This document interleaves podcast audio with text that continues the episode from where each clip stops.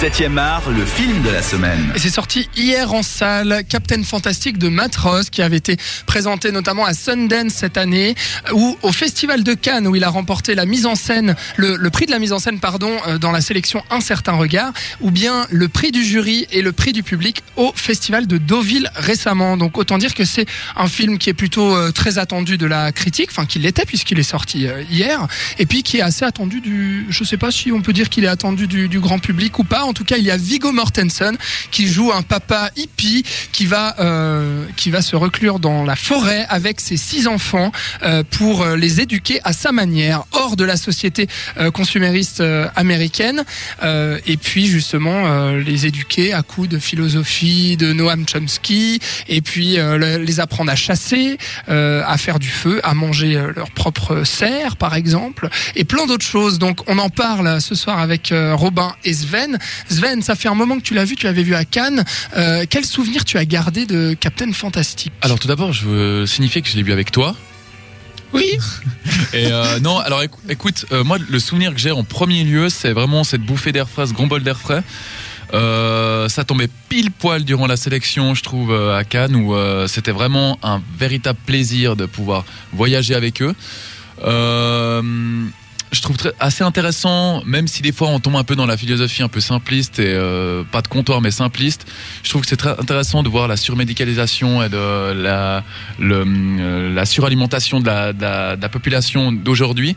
Et qu'est-ce que qu'est-ce que l'éducation et qu'est-ce que c'est le, le, le, format, on va dire, ce formatage d'éducation, on va dire enfantine? Ça, je trouve très intéressant d'un point de vue purement pédagogique. Robin.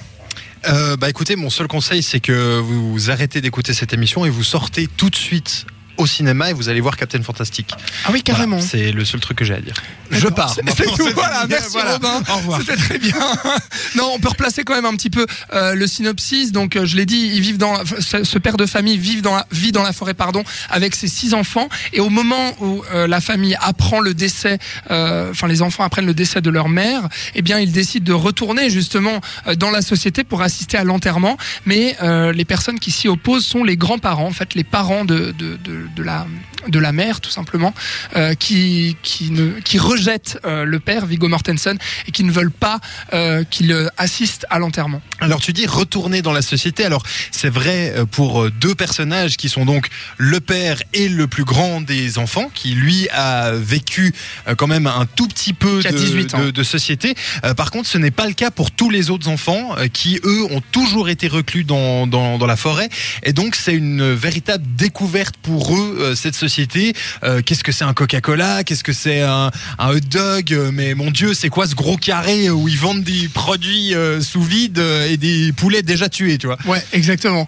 Ouais, c'est ça qui est assez drôle, quoi. Ça montre vraiment ce retour un peu à, la réalité, si j'ose dire, euh, puisque voilà, ils vont apprendre petit à petit à découvrir, mais comment vivent en fait les autres enfants de leur âge. Et puis il y aura une scène d'ailleurs très très drôle où le, plus âgé, justement, le- le celui qui a 18 ans là va rencontrer une jeune fille et puis euh, va tomber follement amoureux en à peine euh, une nuit et c'est euh, ça donne lieu à des, des situations assez drôles en fait. Matros s'en amuse beaucoup d'ailleurs. Mais en trouve. fait, ce que je trouve déjà une des, des forces incroyables du film, c'est que Matros réussit à ne pas tourner ses personnages en ridicule. C'est-à-dire que très souvent dans les films de marginaux, on est face à des situations ridicules où on a de la peine pour les personnages, Mhm. tu vois, ils sont ridicules et on se dit non mais là franchement c'est pas possible, c'est c'est too much. Alors que là c'est tellement poétique la manière dont c'est amené que à aucun moment on se dit euh, ouais non là il a été un peu long quoi. Là euh, pff, franchement c'est un peu ridicule.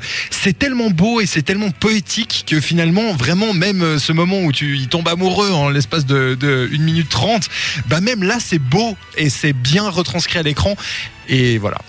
Sven, tu es d'accord avec ça sur le ridicule justement Ah, ridicule. euh, Enfin, est-ce que tu est-ce que tu es d'accord avec Robin pour dire que il y a jamais de ridicule sur les marginaux Euh, Poétique, je sais pas, ça, ça, ça, m- ça m'embête un petit peu. Mais je, je dirais surtout, c'est la dimension euh, socio-familiale qui est vraiment forte et que je trouve vraiment intéressante. Euh, si on reprend cette, cette fameuse scène où il demande en mariage cette blonde dans ce camping, moi j'ai trouvé ça fameux. On s'est tordu de rire d'ailleurs. Tout le monde s'est tordu de rire dans la salle, si je me rappelle bien. Et parce que c'est très vieux jeu. Et maintenant, le vieux jeu, c'est un peu, ben, on, on est ringard avec ça très vite. Et je pense que euh, maintenant dans cette nouvelle génération, sont tombés vraiment dans le- la moralisation euh, totale là. Euh, je pense que maintenant certains Fais pas ce que le film a évité à de faire. non, oh non, non, je suis pas tout à fait d'accord. Je trouve que c'est quand même un rappel, un rappel de ben, les anciennes, euh, on va dire les anciennes coutumes, juste ces coutumes, sont quand même, sont quand même encore, j'irais de, de, de- utiles à, à la nouvelle génération. Et je- c'est vrai qu'il il évite un peu les, les pièges, les pièges de- du, du film un peu de, de hippie.